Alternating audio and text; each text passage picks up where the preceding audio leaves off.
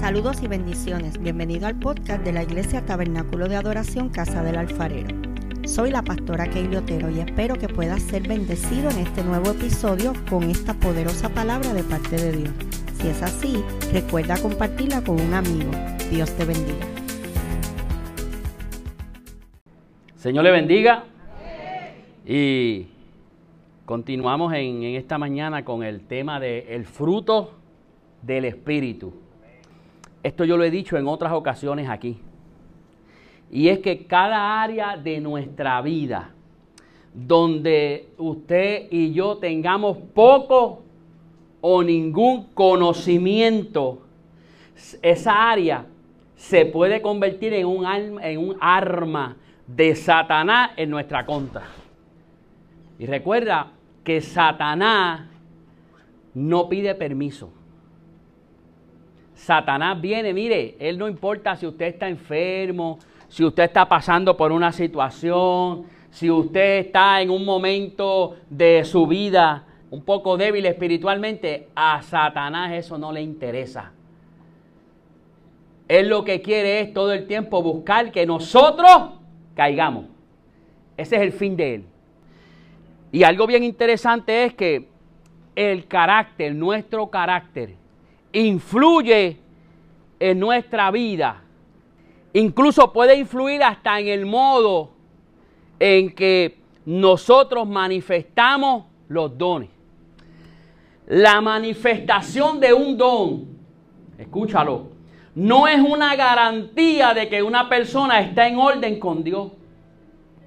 Lo interesante de esto es que cuando usted va a la palabra, la palabra es clara.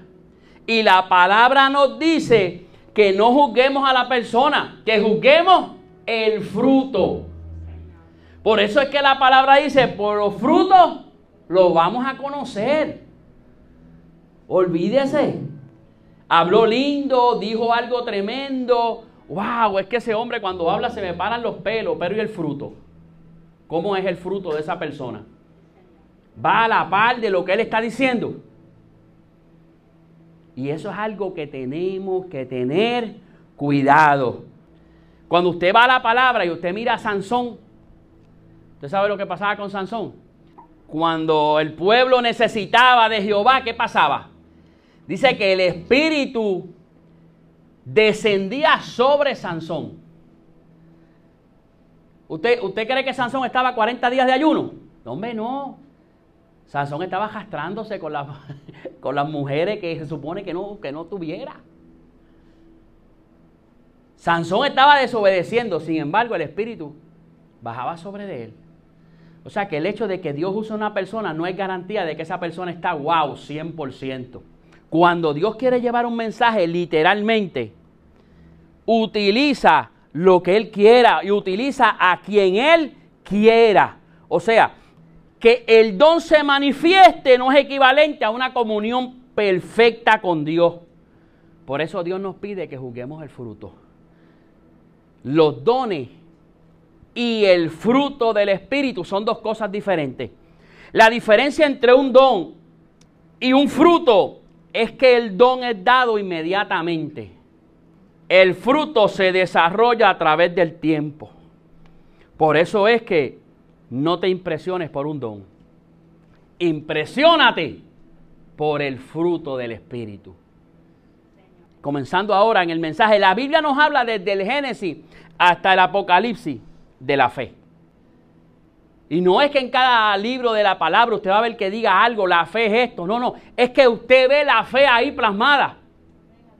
Cuando usted lee a Abraham en el Génesis, que escuchó una voz que él nunca había escuchado y le dijo, deja, deja tu tierra y tu parentela al lugar que te voy a mostrar. ¿Qué es eso?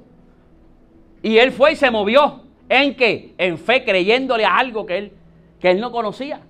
O sea, desde el Génesis, después viene Moisés en el Éxodo y sigue por ahí Josué y siguen los profetas y siguen los evangelios. Vemos la fe plasmada en cada una de las páginas de la Biblia. Pero no es hasta el libro de Hebreo, capítulo 11, que entonces el apóstol intenta, yo voy a decir esto, el apóstol intenta definir algo de lo que es la fe.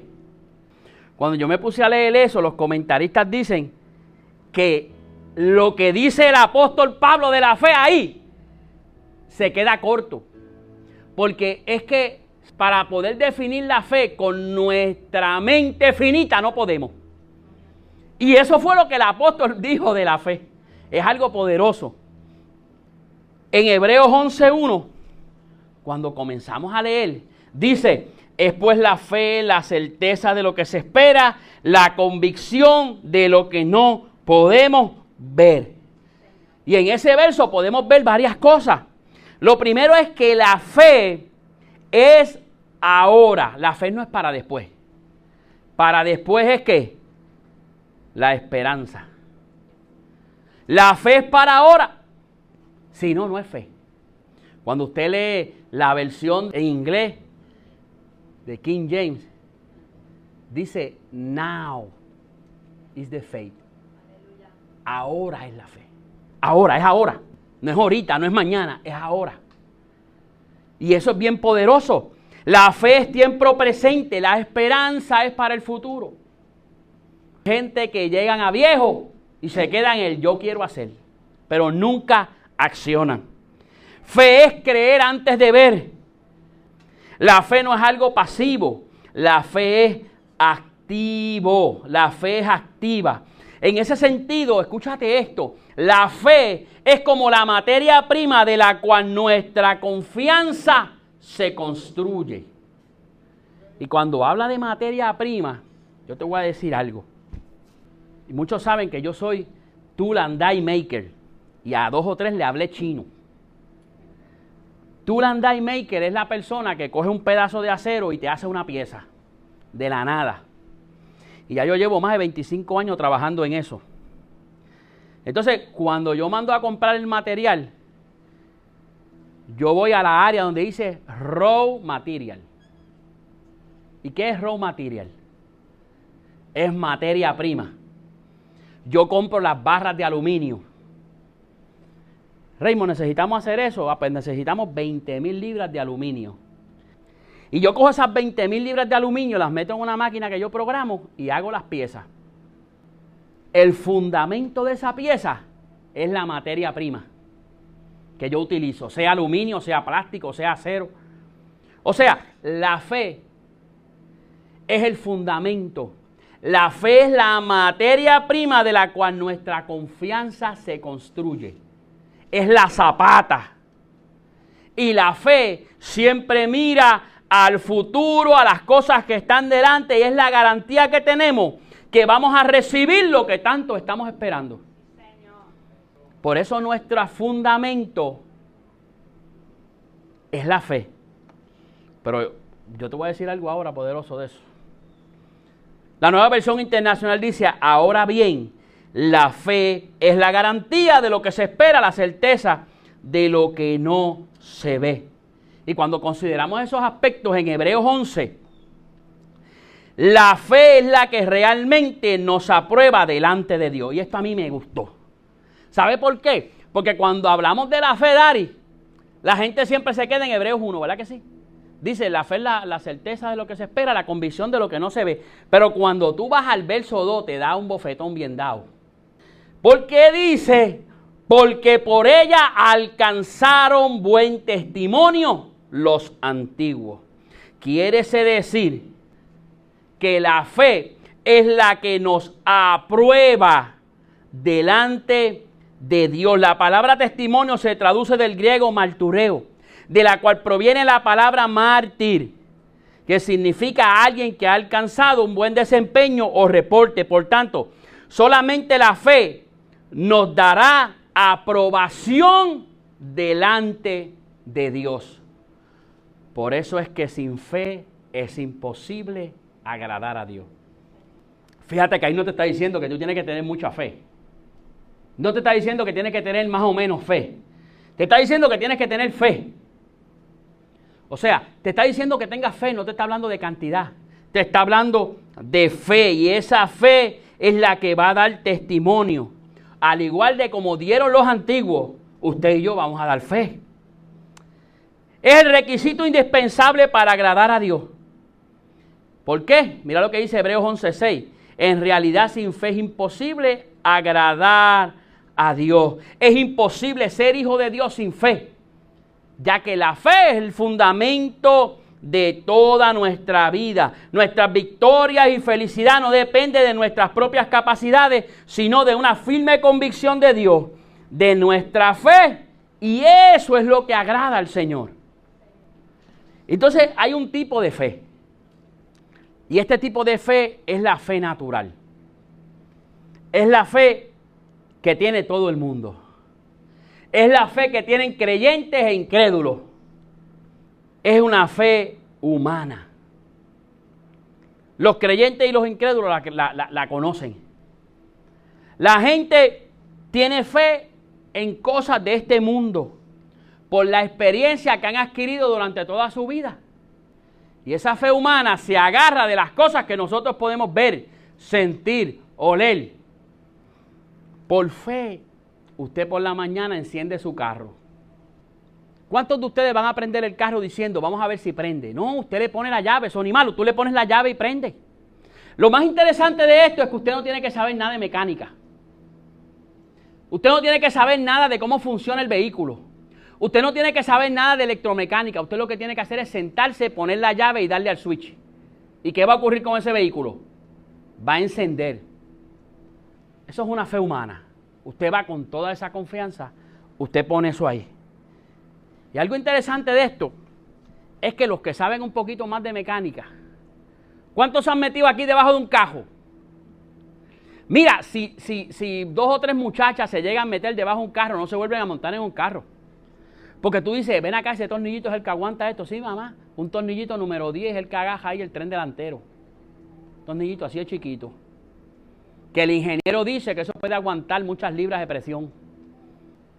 Un tornillito así es el que haga el bullón, que si se suelta, una goma va a coger para aquí y la otra para allá. Pero usted no se pone a pensar en eso. Usted confía en que el fabricante ya se encargó de todo eso. Usted confía en que el fabricante hizo eso bueno. Entonces, por esa fe, usted compra un pasaje y se monta en un avión y pone toda su vida en confianza a un piloto que usted no sabe lo que hizo antes de que se montara ahí. Usted no sabe si ese piloto le va a dar un infarto. Usted no sabe si ese piloto tiene problemas. Usted sabe que hay pilotos que han estado en depresión y han, y han estrellado el avión. Eso, esos casos los hay. Entonces usted se monta feliz y contento porque voy para Disney. Usted lo que le interesa es ver a Mickey. Pero en el trayecto usted, usted no piensa en los desperfectos que puede tener el avión, en si ese motor que está ahí se suelta y sale volando. Usted no piensa en nada de eso. Usted lo que piensa es que yo quiero moverme de un lugar a otro. Y esa fe que usted pone ahí es una fe humana.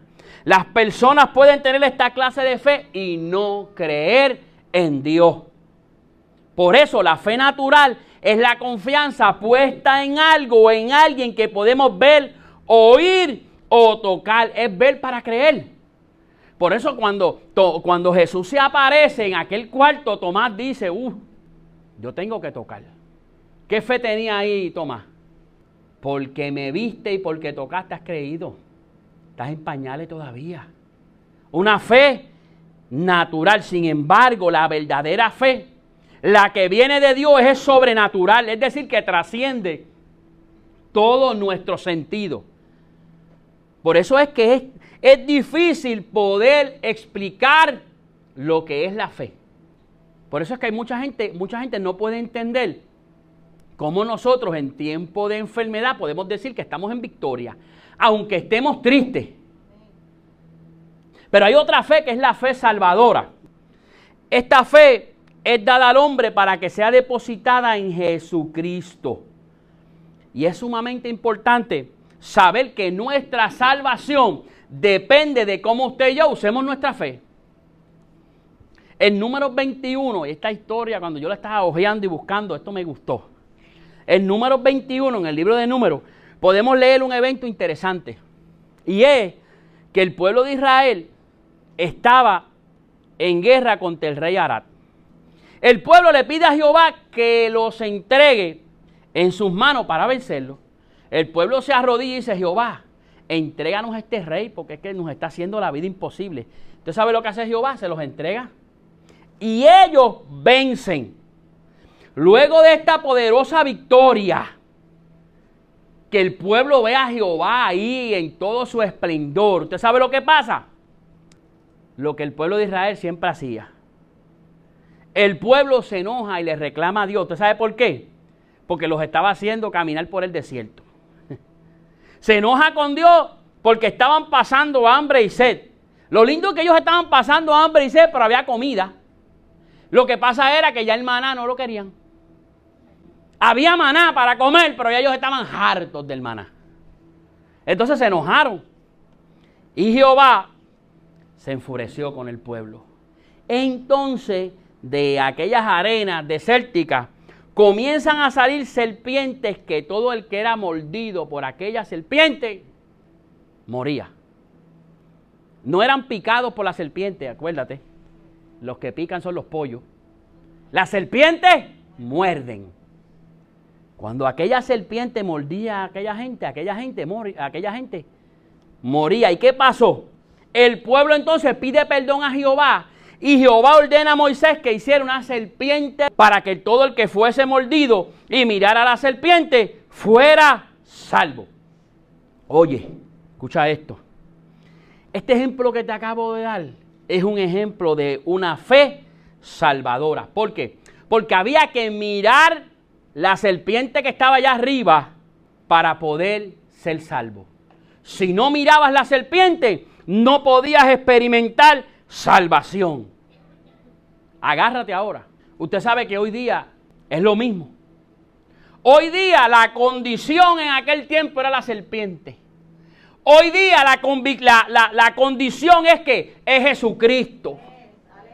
Hoy día es mirar dos mil años atrás la cruz del Calvario y ver a aquel que se entregó por cada uno de nosotros. Ver a aquel cordero que se inmoló en aquella cruz y creer en él. Y mucha gente no ha querido creer en aquel cordero de Dios que quita el pecado del mundo. Esa es la condición hoy día para ser salvo. Es mirar y reconocer a Jesucristo como nuestro Salvador.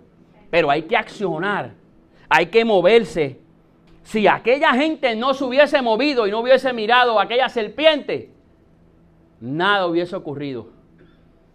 Hoy día es lo mismo. Hoy día Jesucristo está ahí, listo. ¿Para qué? Para salvarte. Jesucristo está ahí listo para perdonarte. El requisito es mirarlo y aceptarle como su Salvador. Tienes que aceptarlo. Yo te voy a dar unos ejemplos de lo que es la fe salvadora. Mira, Ruth venía de un país donde eran idólatras. Sin embargo, cuando tuvo que decidir, le dijo a Noemí, tu pueblo será mi pueblo y tu Dios será mi Dios. Y usted sabe lo que pasó con Ruth. Cuando usted lee la genealogía de Jesucristo, ahí está Ruth. Moisés le creyó a un árbol que le hablaba. Ay, ay, ay. Moisés le cree a un árbol que le hablaba y no tan solo eso, le dijo, yo soy Jehová tu Dios. ¿Usted sabe lo que es eso? Que usted crea que, ay Dios mío, Dios es algo grande y poderoso y cuando tú te lo encuentras de frente, lo que te habla es un, un arbusto diciéndote, yo soy Jehová tu Dios. Pero Moisés creyó. Otro ejemplo es el etíope. El etíope fue aquel hombre que, iba leyendo, se encontró con Felipe. Felipe le habló. Y aquel hombre dijo, creo que Jesucristo es el Hijo de Dios. Fe salvadora. Vemos ahí a Cornelio. Recibió a Pedro en su casa. Él, su familia y los sirvientes aceptaron a Jesucristo. Todos lo aceptaron. El carcelero de Filipo es otro. Gente que no conocía. Pero aquel carcelero cuando ocurrió el temblor y Pablo le dijo, hey, estamos aquí todos. ¿Usted sabe lo que pasó? Se llevó a Pablo para la casa. Y allí dentro, él y toda su familia recibieron la salvación de sus vidas. Sin fe es imposible agradar a Dios. O sea, que el fundamento de nuestra fe, escucha esto, el fundamento de nuestra fe es Jesucristo. Porque esa es la primera fe que nosotros vamos a experimentar. Es la fe salvadora. Y el fundamento de nuestra fe es Jesucristo. El fundamento de nuestra fe es que nosotros creemos que Él fue a la cruz del Calvario y que resucitó. Y que hoy día está a la diestra de Dios Padre intercediendo por cada uno de nosotros. Fe humana, fe salvadora. El don de fe, el don de fe, este es otro tipo de, de fe, existe potencialmente en el creyente desde el momento en que recibe a Cristo. Pero igual que otros dones, se torna mucho más activo después del bautismo del Espíritu Santo. Eso es lo que dicen los, comentaristas, que luego del bautismo en Espíritu Santo, el don de fe se, se acrecenta. A diferencia del fruto, el don de fe dado en forma instantánea. Es una súbita oleada de fe habitualmente durante una crisis para poder creer confiadamente sin duda que lo que hagamos o hablemos en el nombre de Jesús sucederá. Esta fe no se puede desarrollar porque es dada por quién. Es dada por el Espíritu Santo como Él quiere, cuando Él quiere, a quien Él quiere y en diferentes circunstancias. Cuando vamos al libro de los Hechos podemos ver algo interesante y es que Jesucristo dice, recibiréis poder cuando venga sobre vosotros el Espíritu Santo. En el capítulo 1, en el capítulo 2, son investidos del poder del Espíritu Santo. Cuando vamos al capítulo 3, vemos a Pedro que entra a una iglesia. Él va a entrar a una iglesia. Y hay un cojo ahí. Le dice a Pedro que le dé algo, le dé dinero. Pedro dice, no tengo oro ni plata, pero de lo que tengo te doy levántate en el nombre de Jesús. Fíjate que Pedro no se fue a ayunar 40 días.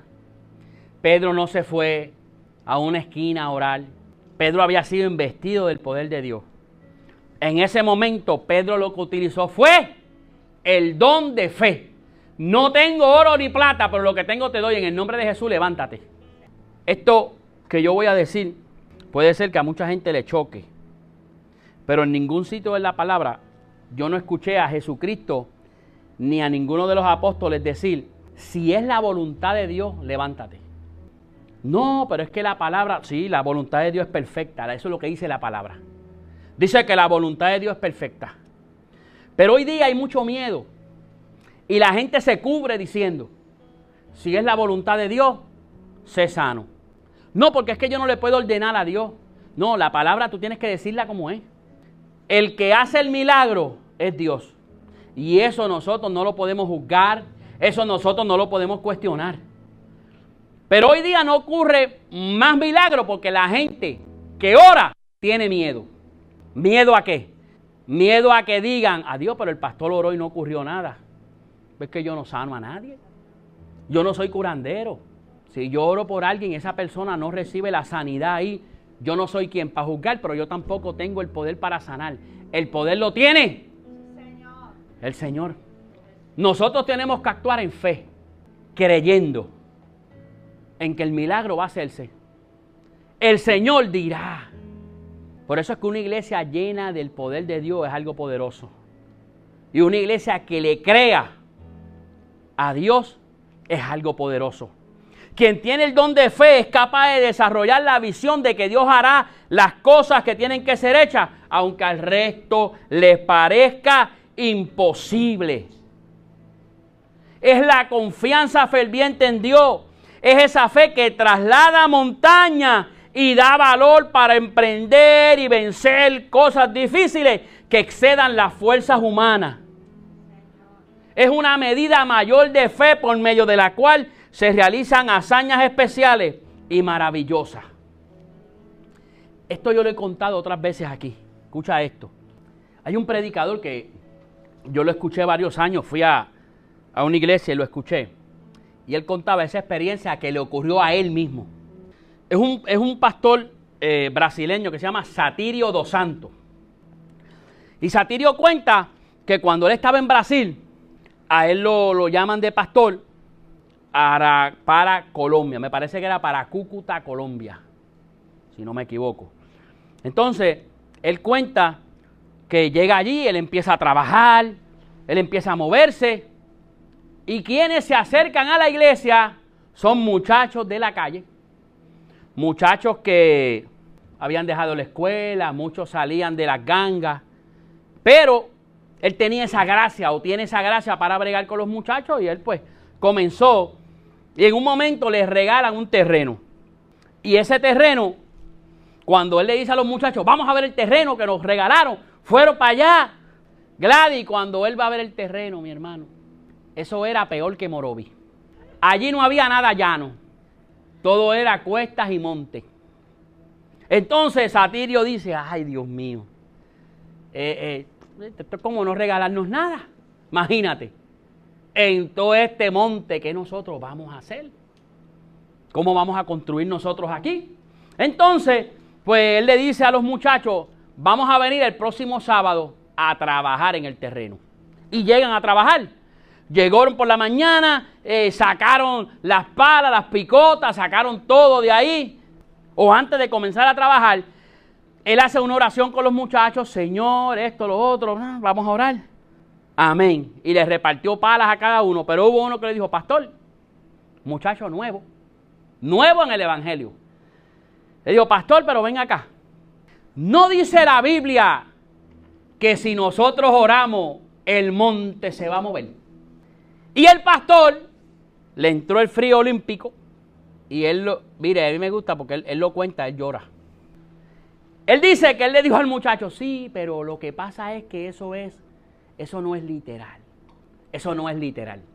Y él le explica al muchacho y el muchacho dijo, nah, si lo dice la Biblia es que tiene que ser como dice ahí. Entonces todos se fueron a trabajar, excepto ese muchacho que agarró y se fue para, para, para el monte arriba, para debajo de un árbol. Y Satirio de acá abajo lo veía y el muchacho estaba orando. Y el muchacho lo que decía era, Señor, yo voy que tú mueves este monte, que tú lo vas a mover. Y pasó la mañana y llegó la mediodía y de momento sale el muchacho corriendo bajando por allí para abajo aquella jarda. Y va corriendo donde el pastor. Y le dice, pastor, por ahí vienen. Dijo, ¿cómo que por ahí vienen? Le dijo, por ahí vienen los trabajadores. Y dice Satirio que él sintió que aquella tierra empezó a temblar. Cuando él mira para el lado apareció una máquina gigantesca. Y aquella máquina se bajó un chofer y le dijo al pastor, ¿dónde es que tenemos que mover el tejeno? Y él le dijo, bueno, es eso que está ahí. Y él dice que todos se echaron hacia el lado y aquel hombre agarró aquel monte y empezó a pelarlo, a pelarlo, a pelarlo, a pelarlo. Por la noche el hombre trabajó, trabajó, trabajó, trabajó. Y al otro día, cuando Satirio llegó, el monte no estaba. Entonces eh, el Satirio dice, ahora fue. Yo tengo que buscar quién fue este hombre para ver cuánto le voy a pagar. la cosa es que el hombre se fue no apareció, Satirio dice, bueno, llamó a unos amigos de él y le dijo, mira, aquí vino una persona, tal y tal persona, con tal y tal máquina, vinieron aquí, hicieron el trabajo, yo tengo que saber quiénes fueron. Y él cuenta que en ese momento, cuando, cuando los amigos le dicen, le dicen, ¿sabes qué? Esa máquina que tú dices, aquí en Colombia al día de hoy ninguna, ninguna compañía la tiene. ¿Sabes qué? Nunca apareció quién fue. Creo que años después, años después, él se enteró qué fue lo que pasó. Pero en aquel momento él dice que no tuvo respuesta y todavía no se sabe cómo aquel hombre llegó allí a tumbar aquel monte. Y él aprendió algo. ¿Qué es lo más importante? A veces nosotros estudiamos la palabra y como hay cosas que nosotros no podemos comprender, lo primero que decimos es que esto no es literal. Lo que pasa es que esto lo dice la palabra, pero no es literal. Él aprendió que el monte de verdad se mueve. Él aprendió que literalmente el monte se movió. Él aprendió que literalmente aquel monte desapareció. Y a veces nosotros cogemos la palabra y con nuestra mente humana la cogemos y hacemos algo tan bonito para presentárselo a la gente y para que la gente no se sienta mal. Pero yo te quiero decir hoy en día, hoy, hoy, hoy domingo, ¿sabes qué? Ese monte se mueve porque se mueve. El monte se mueve porque se mueve. Esta fe es necesaria para operar milagros. Es una capacidad sobrenatural dada por Dios. La fe es dada por Dios para poder creer lo imposible y provocar fe en otros. Esta fe como don es para edificar al cuerpo de Cristo. No es para beneficios personales. Y hablamos de la fe salvadora, de la fe humana, de la fe como don. Y ahora vamos a ver la fe como fruto. La fe como fruto es la confianza en la que caminamos todos los días y sabemos que si pasamos por las aguas, no me anegarán. Que si, pago, que si paso por el fuego, no me va a quemar. Que si hay un pejo bravo y yo paso por el lado, lo reprendo en el nombre de Jesús y no me va a morder. es esa fe que nosotros tenemos porque el Señor está con nosotros. Eso lo dice en el libro de Isaías. Es enfrentar la adversidad con nuestra confianza en el Señor. Si Dios es por mí, si Dios es contigo, ¿quién contra ti? Si Dios es por mí, ¿quién contra mí? Eso dice Romano. Cuando usted se pone a leer eso y usted lee que eso lo dice en Romano, entonces ¿quién pudo escribir eso? Pablo. Por eso es que cuando usted lea la palabra, léala y busque información, porque es que eso le va a acrecentar la fe. Pablo fue el mismo que dijo, todo lo puedo en Cristo, que me fortalece. Y usted lee eso en Filipenses 4:13. Y nos gozamos, ¿verdad que sí? Pero eso va a cobrar algo diferente cuando usted se mete en el libro de Filipenses y usted ve dónde rayo estaba Pablo metido cuando escribió Filipenses. ¿Usted sabe dónde estaba Pablo metido? En una cárcel de Roma. Entonces ahora la cosa cambia. ¿Sabe? Pablo no tenía 23 horas en el cuarto con aire acondicionado y una hora de recreación. Allí no había fianza. Quizás con una lamparita. Y en el... Ay, Dios mío. Y en el capítulo 4 de Filipenses dice, todo lo puedo en Cristo que me fortalece. Es tener la seguridad de la victoria de mi vida. Es saber que aunque yo no lo pueda ver, Él está obrando. Por eso cantamos, aunque no pueda ver, está sobrando. Aunque no pueda ver, está sobrando. La fe como fruto. Aunque yo no lo vea, sé que Él está ahí. Aunque yo no lo vea, yo sé que voy en su brazo.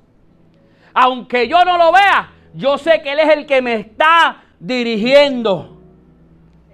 Esta fe es lo que nos mantiene a través de las pruebas y nos hace creer en la fidelidad de Dios. Es confiar en Dios y obedecer aunque no entendamos.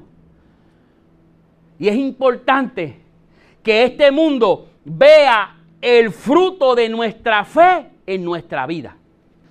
Porque dice la palabra, así alumbre vuestra luz delante de los hombres, para que vean vuestras obras y glorifiquen a vuestro Padre que está en los cielos. Esta fe puede crecer.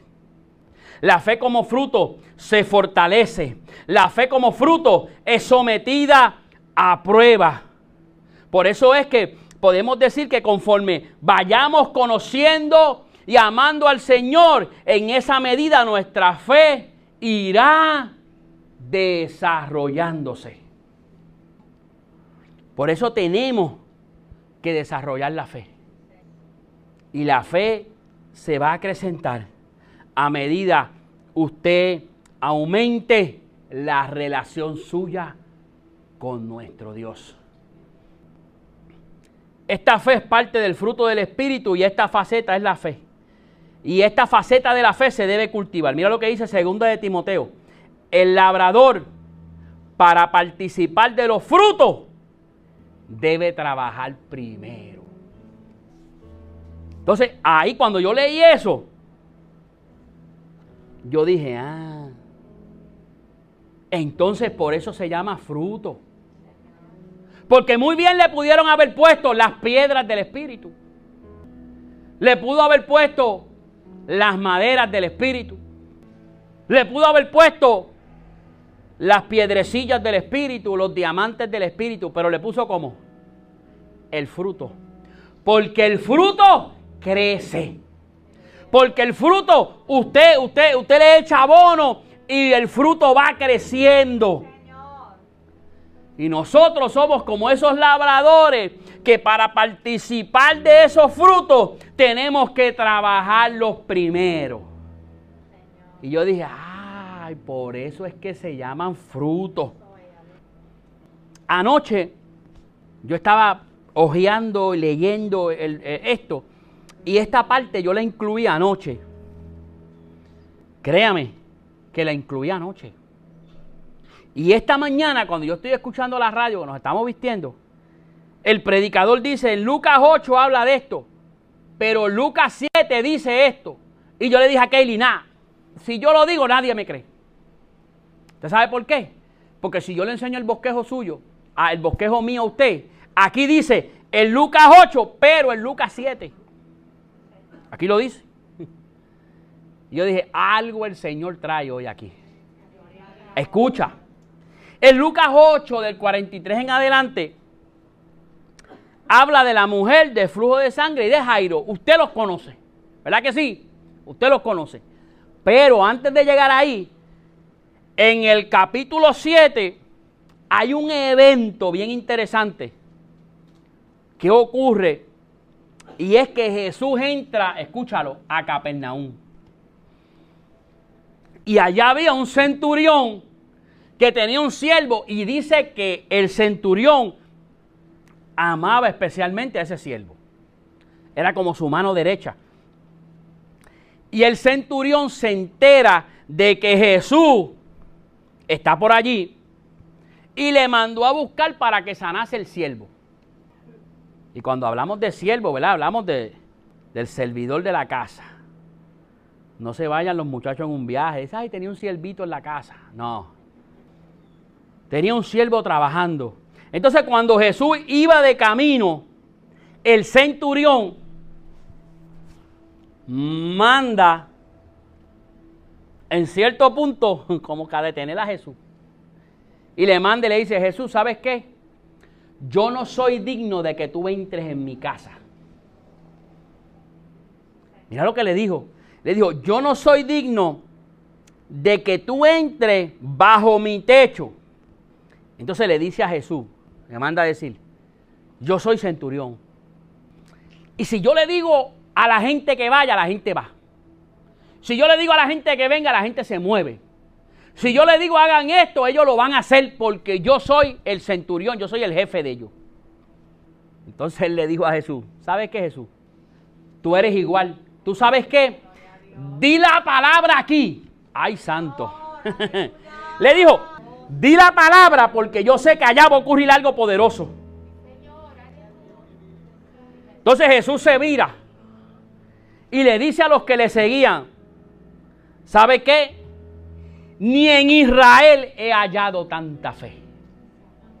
Ni en Israel he hallado tanta fe. Dice la palabra que cuando llegaron allá a la casa estaba el siervo, mire, ya estaba levantado estaba sirviendo. Ahí vemos un ejemplo de la fe. Aquel hombre que se encontró indigno de que Jesús fuera a su casa, tenía una fe poderosa. Luego de este acontecimiento, Jesús va caminando, sigue caminando, y ocurre que Jesús resucita al hijo de la viuda. Y ahora vamos al capítulo 8, Jesús se monta en una barca y va a Gadara. y allí se encuentra con un endemoniado que también es libertado. Y luego de eso la multitud seguía a Jesús. Entonces, mientras la multitud le seguía, se acerca un hombre que, que, le dice, mira, tengo una hija que está enferma y quiero que me acompañes a mi casa. Y algo interesante es que Jairo tenía una actitud poderosa porque Jairo accionó en el milagro que él necesitaba. Jairo fue. Él dijo, ahí está Jesús, pues yo voy para allá. Por eso yo le digo a la gente que en los cultos de oración, venga usted y, y ore usted por su milagro. Y luego oramos todos por el milagro. Yo me acuerdo cuando, cuando yo me criaba en la iglesia, los cultos de oración, había una libreta, mi hermano, que si se ponían a leerla no acababa el culto. Oración por aquel, oración por el otro, oración por el otro. Pues ninguno estaba en la iglesia. Todos estaban cambiando, campeando por ahí, por la calle, brincando, cogiendo. Pero querían que la iglesia orara por ellos. Hay que accionar en el milagro. Hay gente que no puede venir a la iglesia porque están enfermos, eso se entiende. Pero hay gente que pudiendo estar no, lo, no, no, no están. Jairo no mandó y dijo, mira, para que oren por aquel que... No, no, Jairo accionó en el milagro. Jairo fue, Jairo se metió en la multitud. Jairo le pidió a Jesús que lo acompañara a la casa. Jairo pensó, accionó, se movió y en un momento estaba al lado de Jesús, implorándole por un milagro.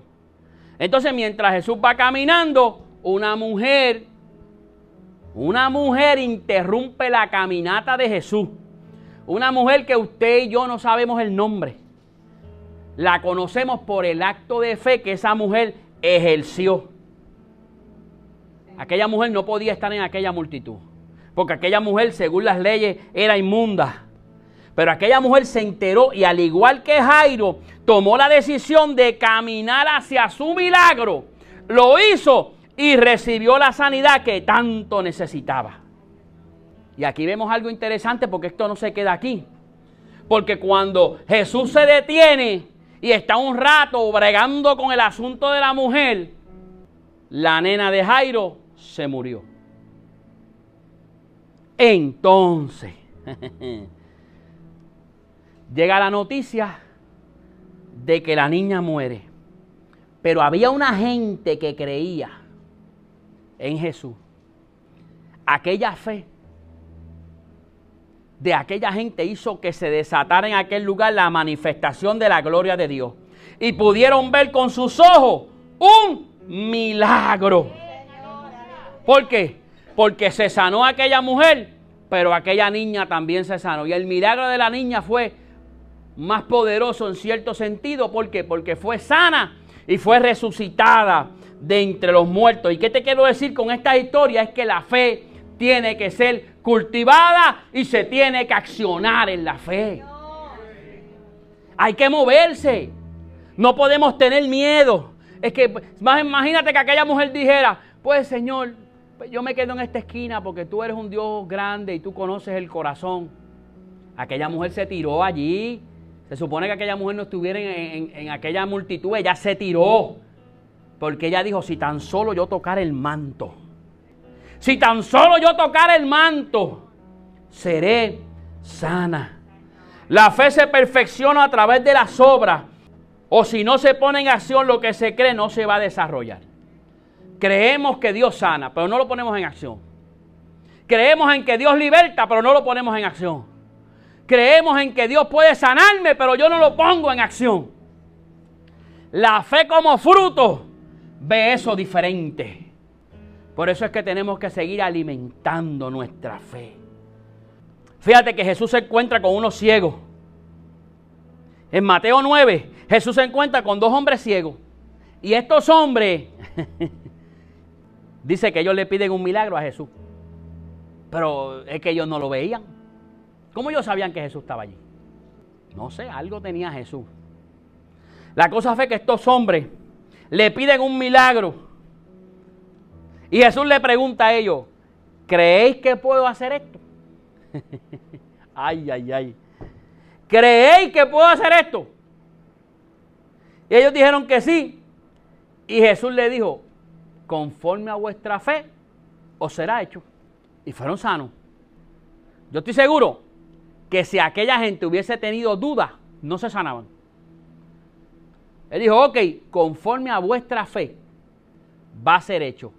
Y la fe de aquellos hombres era tanta que aunque ellos no podían ver a Jesús, habían escuchado de que él sanaba. Y dice la palabra que fueron sanos en aquel momento. Y concluyendo en esta mañana, la fe como fruto es para creerle a Dios en cada instante de nuestra vida.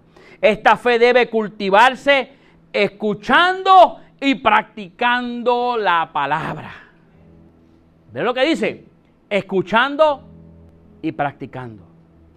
En una parte dice, la fe viene por qué? Por el oír. Y lo que se oye es la palabra de Dios. ¿Qué tú estás escuchando? ¿De qué tú te estás llenando? Escucha la palabra de Dios. Cuando tenga la oportunidad, escudriña la palabra de Dios. En estos días, yo estoy cogiendo un seminario de, cuatro semanas los lunes y nos mandaron a leer el libro de Efesios. Y entonces, y cuando voy en, de camino para el trabajo, pues la aplicación de la Biblia, tú la pones, pones Efesios, le das play y te lee el Efesios. La leí antes de acostarme. Antes de acostarme leí el libro de Efesios. Y por la mañana le di play y lo escuché en la aplicación. Búsquelo para que usted vea. Se va a gozar.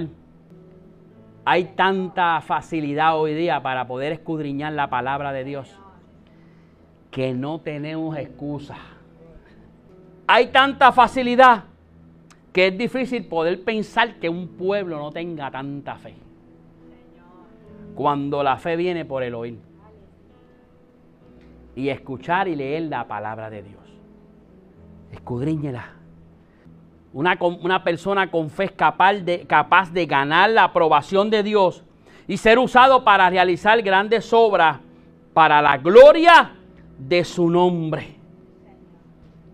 Muchos, escucha esto, muchos viven sin considerar los alcances de esta realidad, sin gozar del poder de Dios en sus vidas y ahogados en un mundo de compromiso y dificultades. Sin embargo, nuestra fe tiene que evidenciarse en nuestra vida cumpliendo el propósito del Señor y viendo su gloria en cada momento para que aún muertos nuestra fe trascienda eternamente. Póngase en pie. Y usted dice, ¿cómo que aún muerto nuestra fe? ¿Sabes por qué? Porque esa fe que yo tengo, aunque yo muera, eso quedó impregnado en mis hijos. Y yo quiero que mis hijos lo impregnen en sus hijos. Y aún nosotros después de muerto, esa semilla que nosotros sembramos pueda seguir generación tras generación. Estamos en tiempos, mi hermano, donde no hay ego. Estamos en tiempo donde vamos a tener que vivir por fe. Estamos viviendo en tiempo donde vamos a tener que agarrarnos y lo único que nos va a mantener es la fe. Estamos viviendo en un tiempo donde a lo bueno le llaman malo y a lo malo le llaman bueno. Y yo quiero que esta mañana, si hay alguien en este lugar que no conoce a Jesucristo y le quiere aceptar, este es el momento. Bendiciones. Si este episodio ha sido de bendición para ti, compártelo para que otros puedan ser edificados. Te invito a que nos busquen en Facebook como Tabernáculo de Adoración Casa del Alfarero y te suscribas a nuestro podcast en las diferentes plataformas. Y así no te perderás ninguno de nuestros episodios. Dios te bendiga.